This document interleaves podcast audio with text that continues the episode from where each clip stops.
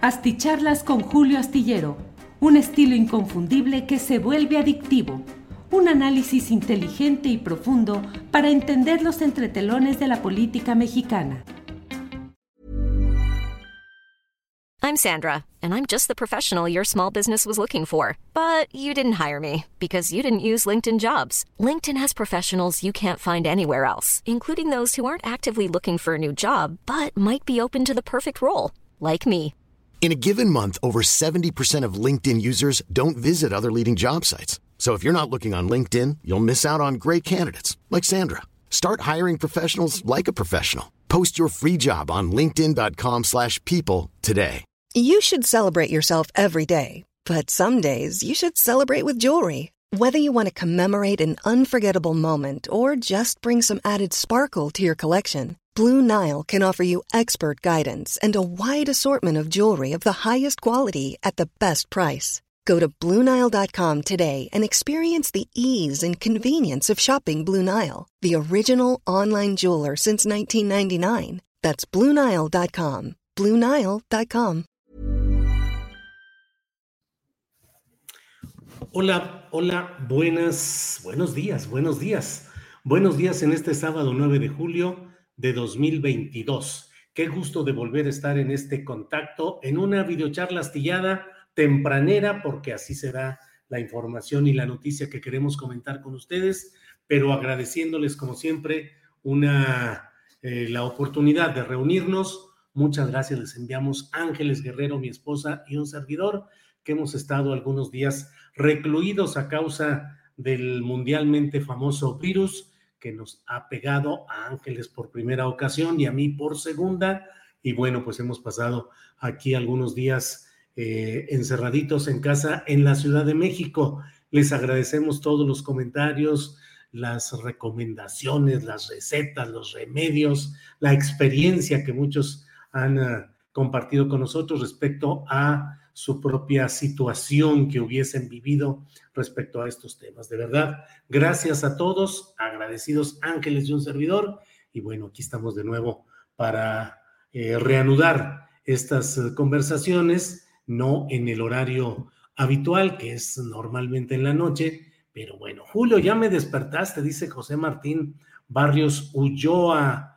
Eh, eh, Moisés Rodríguez López dice, qué bueno que te estás recobrando. Saludos. Y ya sabe, en primer lugar, hoy estuvo Tecno Historias, dijo, espero que ya se encuentre mejor. Queda en entredicho abrir los expedientes de la verdad histórica. Bueno, Jesús Delgado dice, una de las personas más viles en la historia de nuestro país. Saludos, Julio, espero que ya se encuentren bien, mejor usted y la comandanta. Eh, bueno, pues ahí la llevamos ya, Hazel Margarita Castro aquí presentes, esperando que usted y la señora Ángeles estén mejor de salud. Adriana Buentello, excelente colaboración, así es, excelente conducción de Adriana. Eh, Jorge González Astorga, en paz descanse. Eh, Racugli, qué gusto que ya estés dispuesto a las astillandadas. Enhorabuena por su recuperación. Bueno, pues muchas gracias. Su la del dúo dinámico dice Ragocli. Bueno, Marichu Robledo, gracias. Alice Ríos, Julio, qué gusto que estés mejor. Te saludo y espero tus comentarios de este chacal. El infierno ya lo estaba reclamando. Bueno, pues pasamos a comentar lo que ha sucedido hoy. Hoy se ha dado a conocer que ha fallecido Luis Echeverría Álvarez. Luis Echeverría Álvarez, quien fue presidente de la República de 1970 a 1976 eh, 100 años de edad, 100 años cumplidos, los cumplió en enero de este año, y es un personaje que desde luego llenó con intensidad páginas de la historia política de nuestro país. El fallecimiento de Luis Echeverría se produjo no hoy sábado, aunque hoy fue informado, sino la noche de ayer, ayer viernes 8 de julio, eh, en Cuernavaca, en Cuernavaca, Morelos, donde residía el, pues este personaje, Luis Echeverría Álvarez, cuyas iniciales, Lea, pues inundaron la política mexicana durante esos seis años y desde luego con una presencia muy peculiar durante los años anteriores. Luis Echeverría Álvarez fue presidente a nombre del PRI. recordemos que desde que fue fundado el partido oficial, el partido del gobierno, en 1929, pues siempre habían sido presidentes de la República los candidatos presentados por este partido, hasta el 2000, en el cual Vicente Fox Quesada, a nombre del PAN, eh, rompió la continuidad, la hegemonía absoluta del PRI en ocupar la presidencia de la República.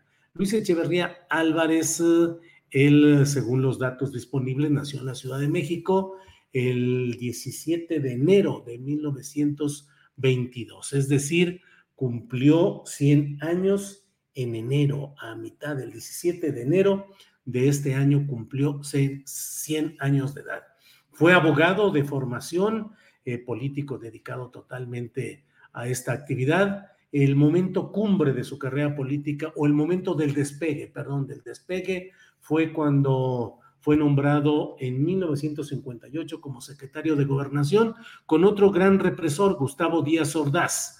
Gustavo Díaz Ordaz, de origen poblano, el, responsable histórico mayor de lo sucedido el 2 de octubre en la Plaza de las Tres Culturas en Tlatelolco, donde hubo una represión contra un movimiento estudiantil y popular que iba avanzando y que iba exigiendo ya no solo eh, soluciones a problemas estudiantiles o universitarios que habían sido planteados, sino además de ello, pues demandas de tipo popular, de reivindicación social. Eh, Luis Echeverría fue subsecretario de gobernación eh, precisamente con Gustavo Díaz Ordaz como titular de esa secretaría y con Adolfo López Mateos como em, presidente de la República. Lo he dicho en otra ocasión, a pesar de que en este, en lo que va de este sexenio, se insiste mucho en pintar positivamente eh, el periodo de Adolfo López Mateos, pero entre otras cosas fue un gran represor y durante su gobierno de López Mateos, con Díaz Ordaz como secretario de Gobernación y Luis Echeverría como subsecretario, fueron reprimidos movimientos de ferrocarrileros terribles, salvajemente, movimientos de médicos, movimientos de maestros. Eh, fue asesinado el dirigente campesino histórico Rubén Jaramillo, de quien López Mateos juraba que era muy amigo. Fue asesinado por miembros del ejército mexicano que llegaron hasta su domicilio y lo asesinaron a él, a su esposa y a sus hijos. Eh, Luis Echeverría luego pasó a ser secretario de gobernación, como si hubiese sido un escalafón represivo. Gustavo Díaz Ordaz fue presidente de la República y tuvo como jefe de gobernación, como segundo al mando, a Luis Echeverría Álvarez. Y en esa condición, Luis Echeverría compartió la responsabilidad histórica de los sucesos nefastos, de la tragedia sucedida en eh, Tlatelolco, aquel 2 de octubre de 1900 68. Eh, un político burócrata del poder dedicado a cumplir rigurosamente las órdenes que se le, eh, eh, que se le, que se le daban, un personaje silencioso, cumplido, siempre mencionado como, como un hombre dispuesto a hacer lo que le dijera el jefe, siempre puntilloso y aplicado, silencioso sobre todo callado, silencioso, cumplir las instrucciones, no discutir, hacer las cosas cuando le solicitaban la palabra, dar observaciones muy institucionales y así fue un hombre que hizo que Gustavo Díaz Ordaz dijera, pues este que sea el candidato a la elección y el virtual sucesor presidencial. Gustavo Díaz Ordaz eh, llegó a relatar después, muy poco tiempo después, de que había destapado a Luis Echeverría como candidato a la presidencia, decía que se veía al espejo y se decía, eres un gran pendejo, qué pendejo fuiste. ¿Por qué? Porque lo engañó Luis Echeverría. Luis Echeverría que parecía eh, un, un, burócrata absolutamente eh, marcial en la ejecución de las órdenes, se convirtió en un loro parlanchín en cuanto lo nombraron candidato a la presidencia de la República y hacía discursos de horas y se levantaba a las seis de la mañana y se dormía a las doce de la noche y estaba continuamente en reuniones y reuniones, convocaba a los secretarios de Estado, a los líderes campesinos, a los líderes obreros, a las agrupaciones. Eh, era un hombre que estaba absolutamente volcado en la discusión, en, el, en, la verborrea, en la retórica presuntamente izquierdista, porque de pronto se convirtió en un personaje que propuso la apertura democrática, es decir, la apertura del propio sistema. El propio Gustavo Díaz Ordaz se vio tentado a tratar de eh, deshacer la candidatura presidencial de Luis Echeverría Álvarez, pero se dio cuenta de que sería una jugada política muy riesgosa porque ya había avanzado todo, ya iba caminando toda esa candidatura. Y entonces Gustavo Díaz Ordaz no le quedó más que apechugar y sufrir, además, eh, pues la, eh, el, el, distanciamiento, el frío y el castigo político del propio Luis Echeverría Álvarez. Luis Echeverría Álvarez tomó posesión el 1 de diciembre de 1970 eh, pero mire lo que son las cosas. Él eh, fue nombrado eh, candidato, perdón, las elecciones en las cuales él participó fueron precisamente, déjeme buscar esta fecha que por aquí la había visto. Bueno, bueno, bueno, ya se me perdió ese dato lo buscaré luego. Em, eh, bueno, ya no, ya, no, ya, no insisto en todo esto, pero mire, además de lo que sucedió con, eh, eh, con la propia historia que él llevaba, el propio Luis Echeverría, relacionada con el 2 de octubre de 1968, pues aportó su propio granote de arena con la represión que hubo el 10 de junio de 1971 en las calles de la Ciudad de México, en lo que fue conocido como el Jueves de Corpus, en el cual aparecieron los grupos paramilitares entrenados en el Departamento del Distrito Federal, entonces a cargo de Alfonso Martínez Domínguez, que luego fue gobernador de Nuevo León, a nombre del PRI obviamente, y que reprimieron a los grupos estudiantiles y a la gente en general, grupos paramilitares entrenados en artes marciales, eh, con varas de kendo, con chacos y con armas de fuego, que reprimieron esa manifestación. Luis Echeverría se las ingenió para echarle la culpa directamente a Alfonso Martínez Domínguez, a quien votó de la jefatura del Departamento del Distrito Federal, pero no fue el único acto de este tipo que se realizó. Eh, Luis Echeverría impulsó lo que fue la represión política y social mediante todos los grupos que ya existían y que fueron potenciados durante su gobierno en lo que fue la guerra sucia. Durante todo ese tiempo hubo eh, pues la actividad de la Dirección Federal de Seguridad, de la Marina y sobre todo del Ejército Mexicano en tareas de represión contra grupos guerrilleros, contra activistas, contra luchadores sociales de toda índole. Durante su gobierno fueron asesinados los eh, líderes guerrilleros eh, Genaro Vázquez Rojas y Lucio Cabañas Barrientos. Eh, hubo también aquel golpe histórico contra la libertad de expresión al fomentar Luis Echeverría Álvarez, al impulsar maniobras para quitar de la dirección de Excelsior a Julio Scherer García, el histórico periodista, fundador luego de la revista Proceso. Es decir, ese golpe contra el periodismo de Excelsior tuvo como referencia a Luis Echeverría y de ahí, de las maniobras que hizo para quitar a Scherer, eh, surgieron tanto una revista, Proceso, dirigida luego por el propio, eh, por el propio Julio Scherer, como un diario impreso, el Uno más Uno, que fue un gran diario, dirigido en su momento por Manuel Becerra Acosta, otro gran periodista.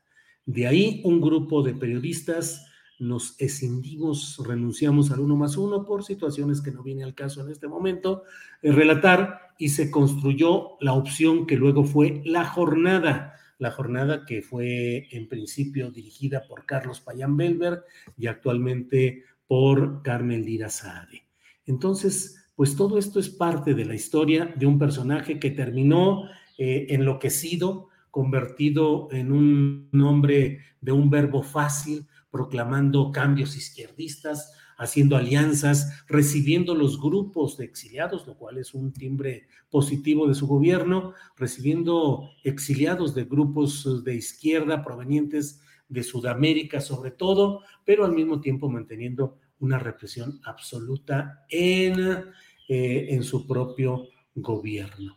Eh, Luis Echeverría, que tuvo como secretario de gobernación, a otro gran represor, Mario Moya Palencia, siempre silencioso ante los reclamos de las madres de desaparecidos y perseguidos políticos encabezados por doña Rosario Ibarra de Piedra, en fin, un sistema monolítico frente al cual Luis Echeverría desplegó una oratoria supuestamente izquierdista de cambios, de nacionalismo, servir en los banquetes de Palacio Nacional agua de chía y comida mexicana, su esposa Esther Zuno, vestida siempre con ropa eh, mexicana, con ropa eh, representativa de nuestro país y con una falsa, con esa falsa retórica, eh, cooptando grupos de intelectuales propicios que Carlos Fuentes llegó a decir, es Echeverría o el fascismo, o apoyamos a Echeverría o llega el fascismo a México, por una parte, y por otra parte, con circunstancias como las relacionadas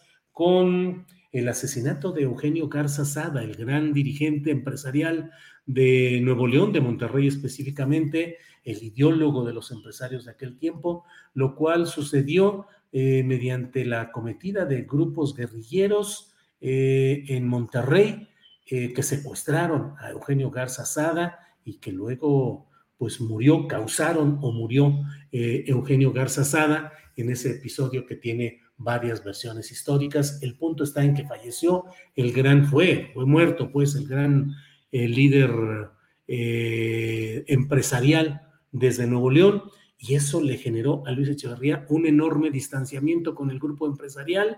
Llegó, se reunieron los grupos empresariales en una hacienda de Chipinque, allá en Nuevo León, y Luis Echeverría, que practicaba una oratoria flamígera, llena de adjetivos y de presunta fraseología izquierdista y revolucionaria, les llamaba los encapuchados de Chipinque.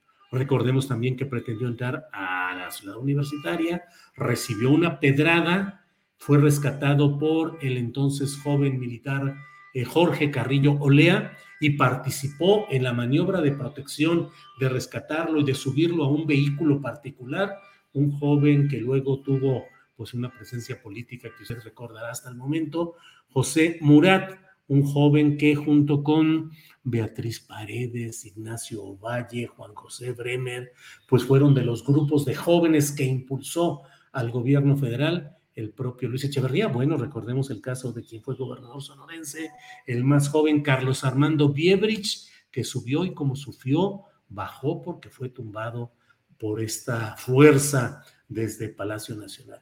Los años finales, el trienio final de Luis Echeverría fue un torbellino de locura presuntamente eh, de un, como de un faraón, un César izquierdista que recorría el país y dictaba órdenes que no se podían cumplir, eh, giraba instrucciones para que cambiara la realidad, para que se atendiera inmediatamente a los campesinos y se cumplieran sus demandas y los funcionarios pues nada más decían que sí, cómo no, espérenos y las cosas siguieron igual, que se haga justicia a los eh, obreros en las huelgas, que se luche por él. Él quiso ser luego secretario general de la Organización de las Naciones Unidas y también trató de ser el líder del tercer mundo, un concepto que decía el primero y el segundo mundo son el capitalismo y el socialismo. Los países pequeños en vías de desarrollo somos el tercer mundo y México y Luis Echeverría serán o son los líderes en aquel momento, serían los líderes de ese tercer mundo. En fin, pues la verdad, una historia de lo que debemos de ver con cuidado, de la crítica que debemos de mantener hacia todo tipo de gobiernos y la necesidad de mantener una postura que nos lleve a valorar la realidad en cuanto a los hechos, en cuanto a los resultados, y no necesariamente al discurso ni a la proclama eh, verbal o la proclama em, discursiva. Luis Echeverría Álvarez fue un gran represor, fue un hombre que además, además de todo, y mire cómo la historia nos permite ir analizando con cuidado los hechos del presente y avisorar el futuro, porque Luis Echeverría se ha ido impune, no tiene ninguna culpa formal y oficialmente. Eh, a pesar de todo, fue con Vicente Fox, llegado al poder, Vicente Fox creó la Fiscalía Especial para, para investigar los crímenes del pasado, los crímenes de movimientos políticos y sociales del pasado, la FEMOSP, famosa a cargo de un abogado, Ignacio Carrillo Puerto, miembro del Instituto de Investigaciones Jurídicas de la UNAM, que como usted sabe, pues ha sido el reducto de los grupos de abogados luego encaramados en el poder, cuyo jefe y cuyo guía fue em, eh, Jorge Carpizo MacGregor, que luego fue procurador de justicia y secretario de gobernación, con Carlos Salinas de Cortari. Pero lo que le quiero decir, pues se inició todo el juicio. Y si no me equivoco, fue en julio de, mm, en julio de hace unos 30 años, en julio de hace unos 30 años, cuando por primera vez un político de altísimo nivel fue llevado ante la justicia mexicana. El expresidente Luis Echeverría tuvo que declarar ante la justicia por las acusaciones de genocidio y de otros delitos graves y bueno, se inició un proceso que se llevó todo el tiempo, que hubo problemas, que bla, bla, bla. ¿Y sabe qué sucedió a fin de cuentas? Que la tal fiscalía para el análisis de este tipo de cosas quedó en la nada. Es decir, quedó absolutamente... Eh... Ryan Reynolds here from Mint Mobile. With the price of just about everything going up during inflation, we thought we'd bring our prices down. So to help us, we brought in a reverse auctioneer, which is apparently a thing. Mint Mobile unlimited premium wireless. Have to get 30, 30, bit to get 30, bit to get 20, 20, 20, bit to get 20, 20, bit to get 15, 15, 15, 15 just 15 bucks a month. So, Give it a try at mintmobile.com/switch. slash $45 up front for 3 months plus taxes and fees. Promo rate for new customers for limited time. Unlimited more than 40 gigabytes per month slows. Full terms at mintmobile.com. Hey, it's Ryan Reynolds and I'm here with Keith, co-star of my upcoming film If, only in theaters May 17th. Do you want to tell people the big news?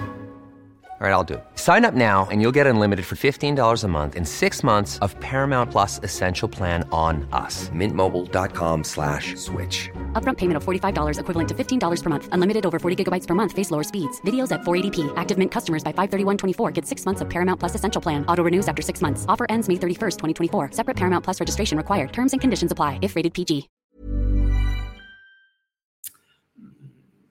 Fue absuelto, fue absuelto en dos ocasiones.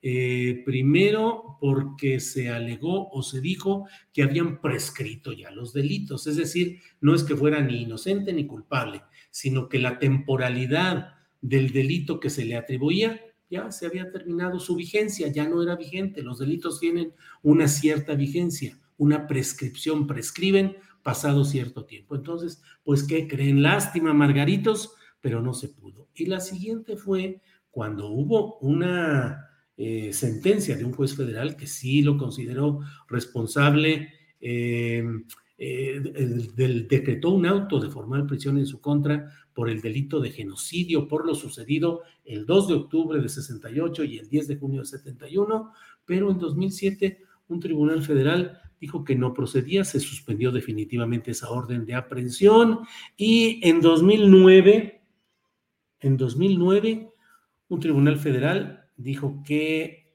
era absolutamente inocente de cualquier cosa o que estaba exonerado del cargo de genocidio. Libertad absoluta. Murió siendo impune. Murió creando también una gran crisis económica. Se generaba dinero, se imprimía y se sacaba la circulación sin tener el respaldo necesario. Eran los tiempos de la locura imperial en la que el presidente podía generar inflación, teniendo más dinero en la mano para gastar, para repartir, para entregar, pero obviamente eso fue parte del proceso que luego continuó su herencia, que fue José López Portillo, otro personaje siniestro de, enorme daño al país, eh, fanfarrón, eh, grandilocuente, vanidoso, gastalón despilfarrado y que llevó al país a otra crisis económica y política también. También se mencionó a Luis Echeverría como que fue informante de la CIA. Se decía que su clave era Limpo Tempo 5, si no me equivoco.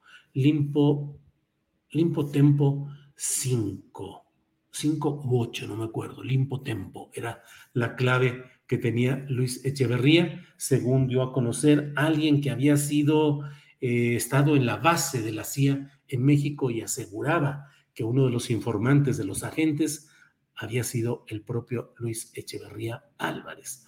Bueno, pues ya me eché aquí un choro muy largo. Les agradezco todo lo que han escrito, todo lo que está por aquí. Eh, leeremos eh, enseguida todo lo que nos han escrito. Gracias. María Inés Méndez Temis, qué padre verlo. Bien, Julio, bien por el salud. Igualmente, mis mejores deseos para Ángeles y toda la familia. Gracias a ustedes. Eh, Hugo Peláez, saludos Julio, un gusto verte dando lata, qué bien, aquí estamos, gracias. Eh, en la Ciudad de México falleció Echeverría, sí, falleció Luis Echeverría Álvarez. Bueno, pues muchos comentarios, gracias. Shalom, dice Carlos Cerrillo Pacheco. Ángeles Guerrero ya está por ahí, dice, les agradezco que compartan la videocharla en sus redes sociales. Em, Bele González Garrido, Belle, dice, entiendan al presidente, no puede ir contra el ejército porque queda expuesto a la ultraderecha y poderes fácticos, tiene que ir con tiento. Pues sí, es parte de lo que decía Carlos Fuentes, Echeverría o el fascismo. O sea, si no apoyamos a Echeverría, llega el fascismo, nos decía, decía en aquel tiempo él y otros eh, intelectuales que manejaban esa idea. Eh, buenos días, Julio, tú eres más fuerte que el tal bicho 19, dice Juan López. Pues sí, sí, sí, pero no se crea el tal bicho, este, se avienta su, su, tiro sabroso. Em, bueno, Miriam Astorga, te, que te mejores, abrazo, te extrañábamos, gracias Miriam Astorga. Alejandro Garibay, te saludamos ahora desde Hawthorne, California. Buen gusto, buen día, muchas gracias. María Esgu, me da gusto que los dos estén bien. Ángeles, te envían muchos saludos todo el mundo. Así es que, que muchas gracias, dice Ángeles, que muy agradecidos. Primer apoyo económico que llega es de Esperanza Sánchez. Muchas gracias, Esperanza. Saludos. Muy amable. Olivia Gallardo, tantos años de oscuridad y corrupción se decía era parte de la Internacional Socialista. ¿Qué sabes? Pues el PRI siempre ha sido parte de la Internacional Socialista, como se acaba de ver ahora, con la elección de Alito Moreno como vicepresidente de la Internacional Socialista. Digo, el PRI siempre ha jugado con esas eh, ideas de la izquierda. Carlos Reyes, ojalá Salinas, Cedillo, Fox, Calderón y Peña Nieto no se vayan impunes. Buen día, Julio, dice Carlos Reyes. Mire, pues Salinas, Cedillo y Fox, yo creo que ya se fueron impunes. Calderón, a mí se me hace que igual que Peña Nieto, pues no veo yo, pero mire, ¿para qué? Nos metemos en un tema que es distinto al que estamos hablando en este momento. Here Today 831 dice, ningún priista va a llevar el cadáver de Lea a la sede de la Avenida Insurgentes para que lo despidan sus viejos amigos. Van a quemar la sede del PRI. ¿Cuáles van a ser las, um, eh, las exequias, los, los funerales? los ritos funerarios que se hagan en torno a Luis Echeverría. ¿Le irán a rendir homenaje los priistas? ¿De verdad? Así como están las cosas. Bueno, Elisa Noviembre, estoy convencida de que si aquí no lo alcanzó la justicia, Alea ya lo alcanzó en donde seguramente está, que está muerto. Norma López, Julio no se fue impune, la historia lo juzgará severamente pues Norma López, pues sí, pero él en lo personal se fue impune, no hubo castigo, no pisó la cárcel, fue declarado formalmente exonerado de los delitos de genocidio. Eh, y fíjense lo que son las cosas. He estado leyendo en estos días una gran novela de eh, una gran novela sobre lo sucedido en, en Guatemala. Es una, realmente me quedé impresionado. Se llama A veces despierto temblando. Es de Jimena Santaolalla Abdo. La, la novela, repito, se llama A veces despierto temblando. Y es la historia, la historia del salvajismo, de la represión, de todo lo increíblemente horrible que se hizo con los caibiles en Guatemala, enderezados contra todo aquello que pareciera guerrilla, movimiento social, opositor, o bien que vivían alrededor, en fin, las locuras, el salvajismo de lo que ahí se vivió. Y Efraín Ríos Montt, el general del ejército, que estuvo 17 meses, solo 17 meses, y en los primeros tres meses de su gobierno hubo 10 mil indígenas asesinados con la política de tierra arrasada, es decir, de arrasar totalmente. Bueno, pues eh, leía eso y no dejaba de, de pensar en Efraín Ríos Montt, que murió a los 90 años de edad, tranquilito, en su casa, con su familia, asegurando que había hecho lo que tenía que hacer y que gracias a él había paz y tranquilidad en su país. Y como él, ¿cuántos? Como él, tantos que murieron sin tener ni una pizca, ni una parte del castigo que merecían. ¿Cuántos represores, cuántos torturadores, cuántos personajes de esa índole a nivel nacional y desde luego, pues en México, donde ya sabe usted toda la historia de los Nazar Aro, de los Acosta Chaparro, de todos, y los eh, personajes encaramados en las secretarías de gobernación, Manuel Bartlett, em, Mario Moya Palencia, cuántos personajes siniestros que pasaron a lo largo, Fernando Gutiérrez Barrios, se me estaba pasando, un emblemático personaje de todo esto.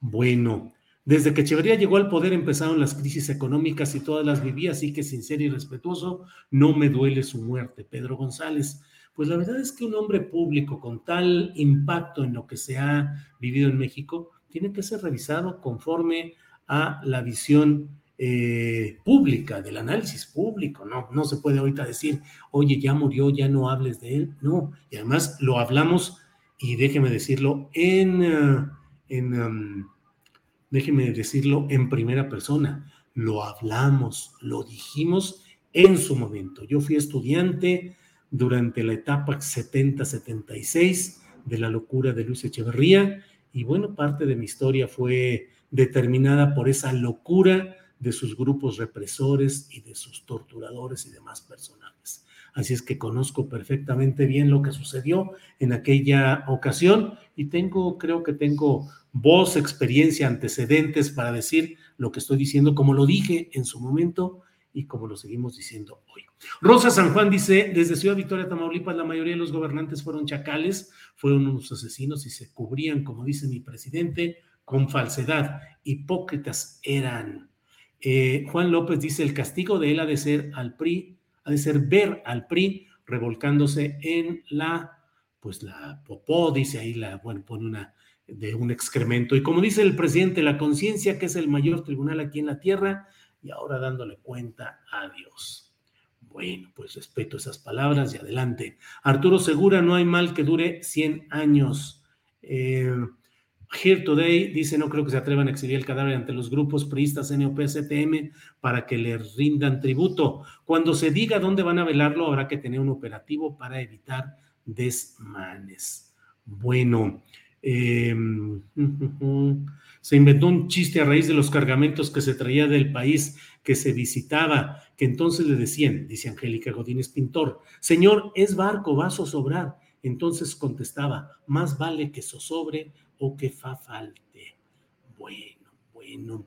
Rodrigo Cano Ruiz, Julio, si tu crítica al actual gobierno es una calca al de la derecha, exprésalo como tal. No te muerdas la lengua para no perder audiencia. Quién sabe qué dice Rodrigo Cano, pero ahí lo dejamos leído y adelante. Eh, Francisco Alejandro, Alejandro Malpica dice, no olvide a tres personajes clave en esa historia, Marcelino García Barragán, secretario de la Defensa, que mantuvo al sistema vigente y mantuvo a Díaz Ordaz en la presidencia al decir, el ejército está con usted, señor, a pesar de que en la Plaza de eh, las Tres Culturas, en Tlatelolco, hubo confrontación entre grupos militares de diferente mando. Y en la policía, Luis Cueto Ramírez, Irmendiolea Cerecero, así es, claro, eran parte de los nombres que se señalaban como los represores de aquel momento. Cuídese mucho, muchas gracias, muchas gracias.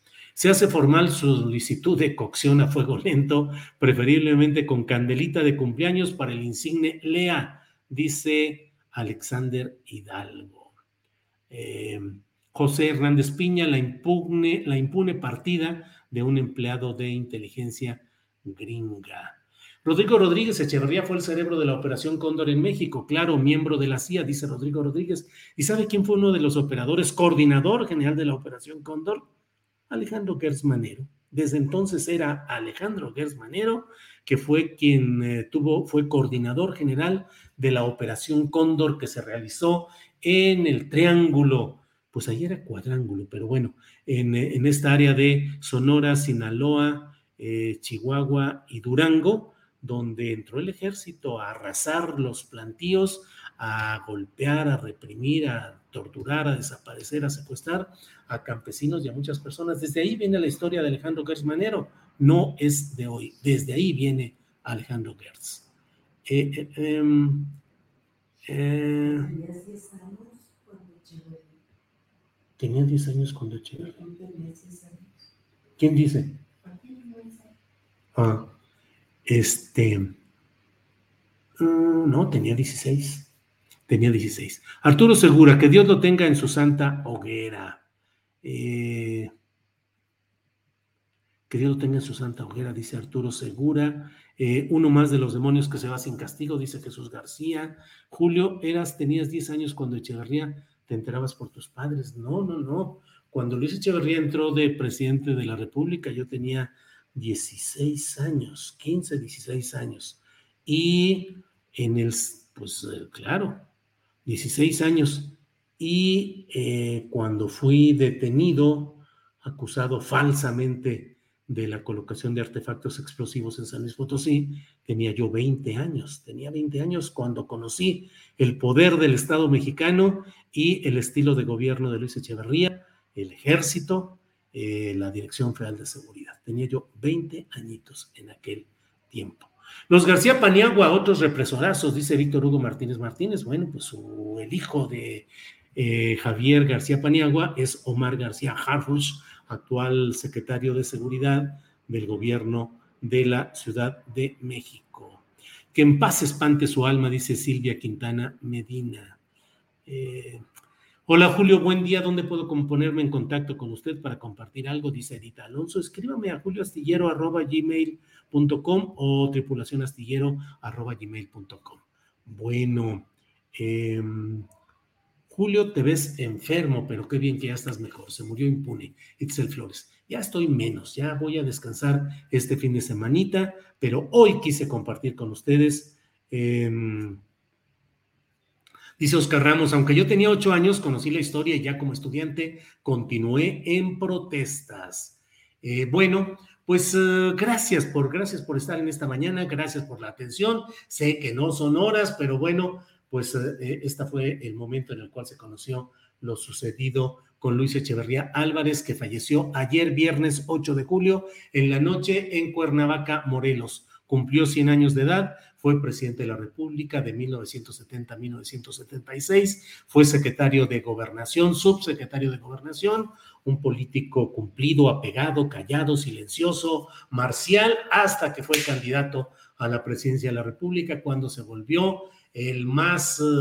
Eh, el orador permanente durante horas hablaba y hablaba y hablaba y decía y cambiaba y prometía y ordenaba lo que ya lo vimos, pues no fue más que otro intento de remozar al gobierno luego de la etapa represiva. No hay nada que recordar, digo, salvo chispazos. En términos generales, el saldo histórico de Luis Echeverría es totalmente negativo.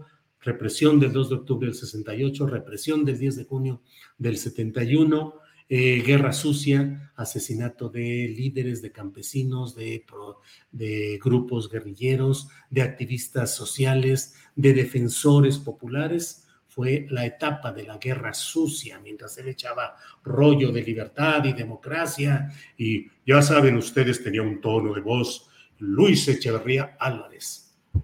Cuando yo fui estudiante, en el 1974 se cumplían 50 años de la autonomía de la Universidad Autónoma de San Luis Potosí, de la que yo formaba parte.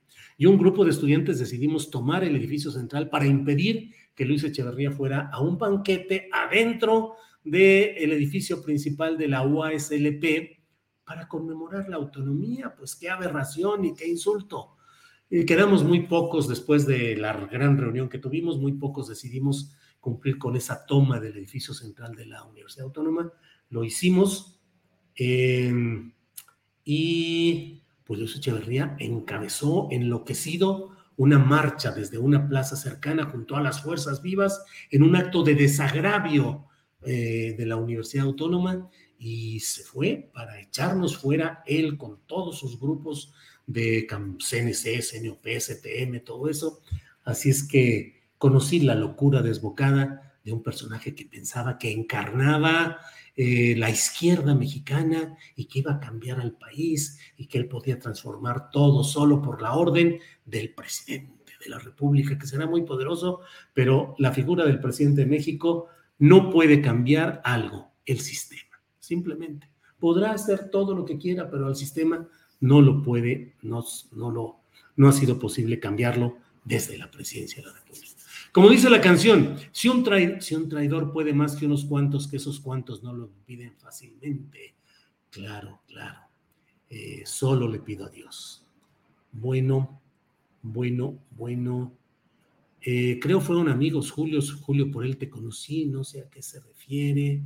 Eh, entre tráfico de influencia, lavado de dinero, enriquecimiento ilícito y fraude fiscal, covers, dice Alfredo Carrillo. Eh, eh, Carlos Almeida dice, me encanta su sarcasmo. Lourdes Sánchez, ojalá que Ciro Gómez no proponga que le rindan homenaje en Bellas Artes. Bueno, pues en la Plaza de los Fundadores, dice Cristóbal Genovés, sí, en la Plaza de los Fundadores, ahí enfrente está el edificio central de la Universidad Autónoma de San Luis Potosí. Y bueno, así protestamos y tuvimos que salirnos porque todo el edificio fue rodeado por el Estado Mayor Presidencial. Estaban arriba con sus armas largas, entraron y cuando el rector de la universidad entonces, Guillermo Delgado Robles, nos eh, fue y nos robó y nos dijo, aquí tengo un vehículo para que salgan y huyamos porque viene este hombre y los va a sacar con un saldo, quién sabe qué vaya a pasar aquí. Y ante las circunstancias tuvimos que salir de la universidad y entró entonces sí ya a celebrar la autonomía de la... Ah, pero lo que sucede, lo que les quería comentar y por eso se vino esto, es porque en aquel tiempo yo imitaba bien, ya no me acuerdo el tono, pero imitaba bien la, voz de Luis Echeverría Álvarez y con un aparato de sonido que teníamos ahí en la Plaza de los Fundadores, comencé a hablar como Luis Echeverría. Mexicanos, mexicanas, los invito a que colaboren con los estudiantes que están defendiendo la autonomía. Vamos a pelear por los intereses de los mexicanos.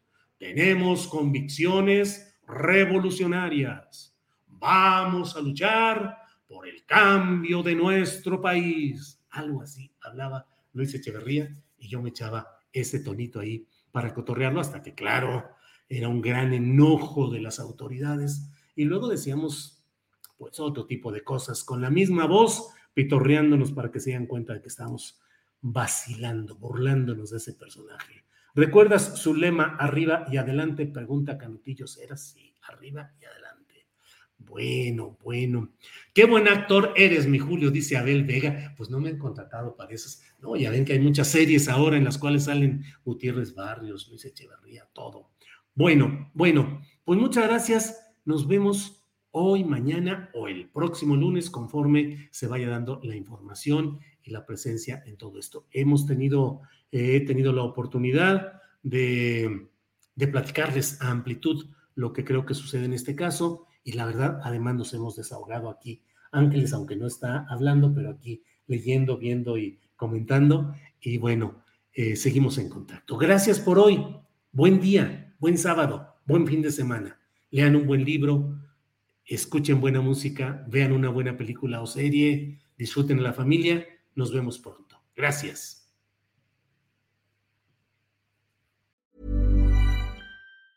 Hi, I'm Daniel, founder of Pretty Litter. Did you know cats tend to hide symptoms of sickness and pain? I learned this the hard way after losing my cat, Gingy. So I created Pretty Litter, a health monitoring litter that helps detect early signs of illness by changing colors, saving you money and potentially your cat's life. Pretty Litter is veterinarian developed, and it's the easiest way to keep tabs on your fur baby's health right at home. Go to prettylitter.com and use code ACAST for 20% off your first order and a free cat toy. Terms and conditions apply. See site for details. En Sherwin Williams somos tu compa, tu pana, tu socio, pero sobre todo somos tu aliado, con más de 6.000 representantes para atenderte en tu idioma y beneficios para contratistas que encontrarás en aliadopro.com. En Sherwin Williams somos el aliado del PRO. Para que te enteres de las nuevas asticharlas, suscríbete y dale follow en Apple, Spotify, Amazon Music, Google o donde sea que escuches podcast. Te invitamos a visitar nuestra página julioastillero.com.